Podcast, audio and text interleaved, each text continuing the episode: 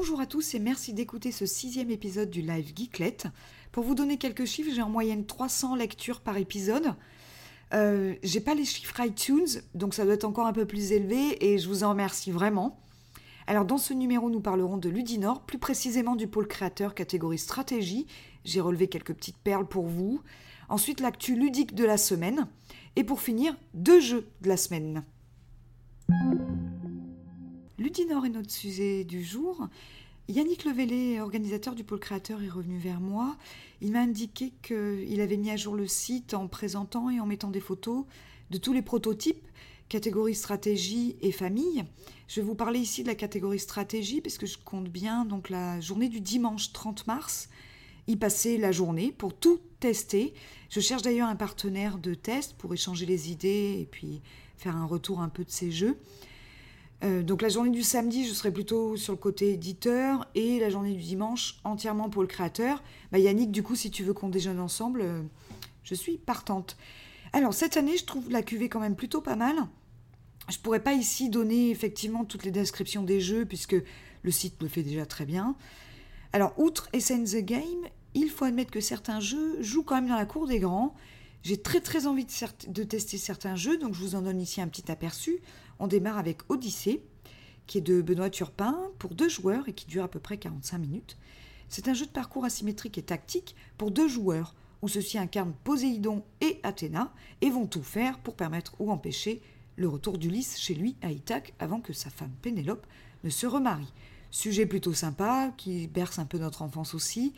Les joueurs peuvent créer le parcours, déplacer l'unique héros du jeu Ulysse, invoquer des créatures marines, déplacer les îles et modifier les vents pour amener le héros sur des îles peuplées de monstres ou de peuples bienveillants.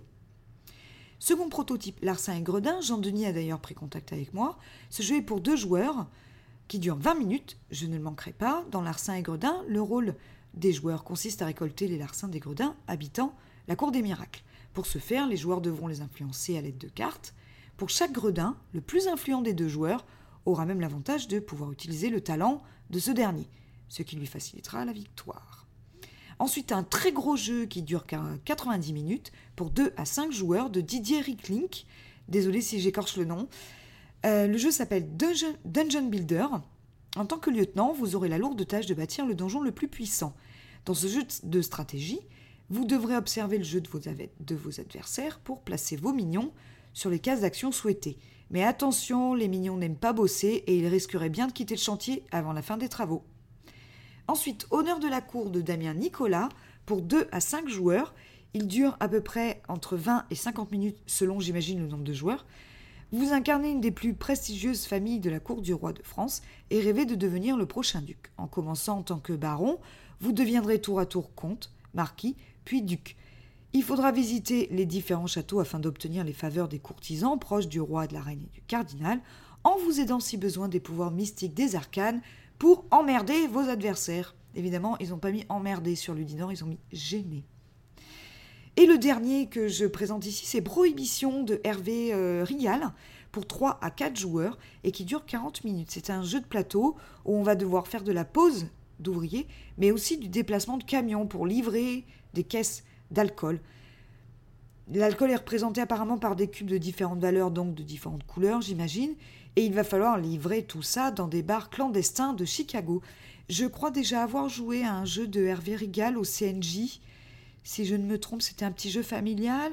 On se positionnait autour du plateau et suivant notre position, on pouvait récupérer ce qu'il y avait sur la ligne correspondante. Euh, voilà, bah, du coup, je suis ravie de le retrouver ici et euh, surtout dans la catégorie stratégie, parce qu'il m'avait l'air d'être un fin connaisseur du monde du jeu de société. Donc voilà, je vous souhaite à tous une superbe chance et je vous retrouve fin mars. On continue sur l'actu ludique. Déjà l'actu du blog Geeklet. Euh, mes achats du mois sont Madeira, Desperados of Town, et évidemment que je, remercie Guillaume d'avoir été chercher à Cannes, Medieval Academy et Flashpoint. J'ai aussi reçu Jam, le jeu de cartes de roller derby, je crois, pour lequel j'avais pledgé. Donc ça fera aussi partie des articles donc euh, du, des prochains jours et tout ça. Micha et Philippe vous préparent aussi quelques surprises. Il va bientôt falloir que je renomme le site d'ailleurs, car ils n'ont rien d'une geeklette. Ce sont deux hommes.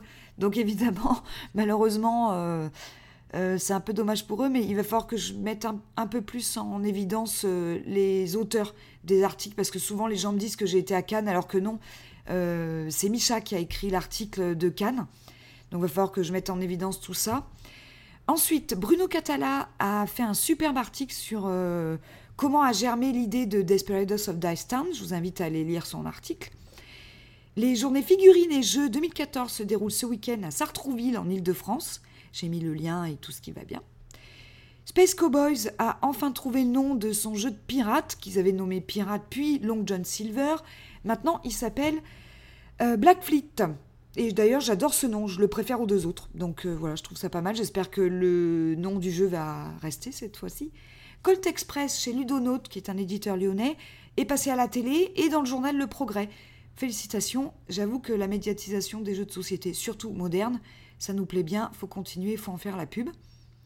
Ensuite, Manu de Moonster Games a publié une vidéo dans laquelle il nous explique comment jouer à Chosen avec le matériel de Corio. J'ai mis le lien toujours sur le blog. Ensuite, Yannick, qui habite au Japon depuis une belle dizaine d'années, euh, qui est marié à une japonaise d'ailleurs, est venu donc sur, euh, sur, dans les locaux de Trick Track. Ils ont tourné pas moins de 5 vidéos dont une de présentation globale des joueurs et du marché de jeux de société au Japon. Euh, vraiment sympa. Les quatre autres, c'est des expli, c'est expli parties. Donc vraiment sympa. Je vous invite à, aller écouter tout ça et voir tout ça. Le Spielbox en anglais pour mi-mars, euh, dans lequel il y aura un goodies pour Megawatt. Surprise le jeu n'est pas nouveau, mais voilà. Il y aura aussi un article sur euh, la route du verre, Amerigo, Nation, Toy Fair de Nuremberg, etc. Donc pour mi-mars, ça devrait plus tarder là. J'ai lu ensuite le programme de mars du Café Mesa. Mésia, pardon. Alors moi, euh, n'importe quoi. C'est un petit café-bar à, Paris. Et fin mars, il y a une soirée privée. Donc j'avoue que j'ai trouvé l'idée assez sympa pour un anniversaire ou une rencontre. Vu que le café est assez petit, mais quand même super accueillant, ça donne envie. Quelques infos aussi sur leur programme rapidement, puisque vous pouvez aller voir leur site, d'ailleurs, qui a fait peau neuve et qui est magnifique. Le week-end prochain, 15-16 mars, c'est le gros championnat X-Wing qui dure deux jours. Et le 30 mars, vous avez un tournoi Splendor. Voilà, entre autres, je vous laisse découvrir leur, euh, leur programme.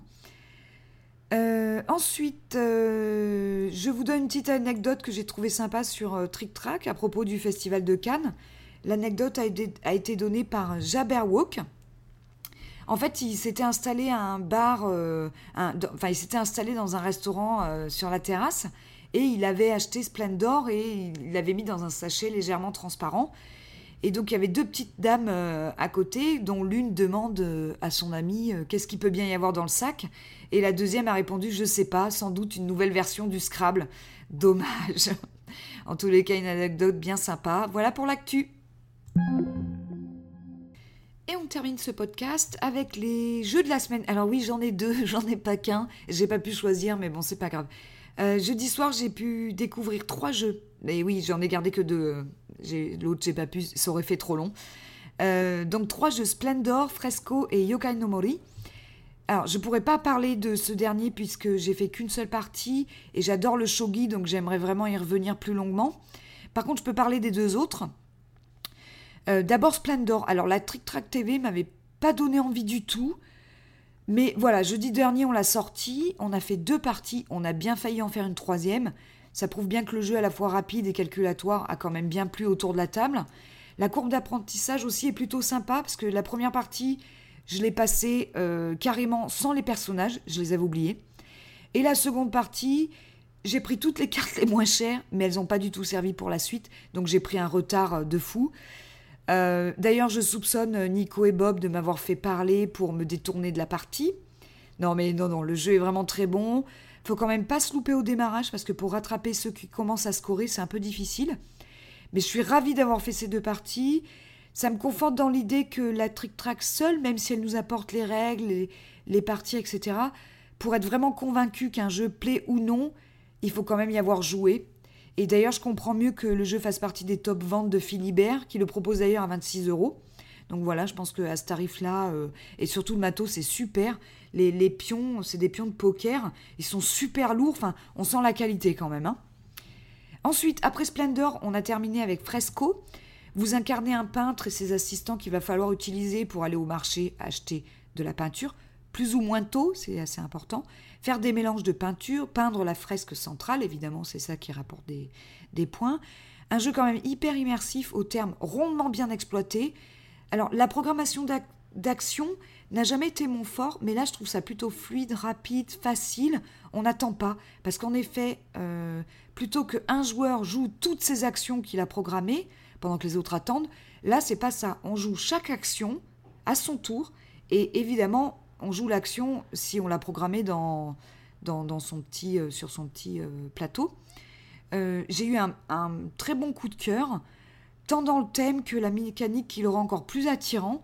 Donc vraiment, voilà, deux bons jeux Splendor et Fresco à ne pas louper chez Philibert. Et voilà, le numéro 6 de ce podcast est maintenant terminé. Merci de m'avoir écouté jusqu'au bout. Je vais faire comme Yellow et sa vidéo du vendredi, un petit mot de la fin. Oui, à la semaine prochaine.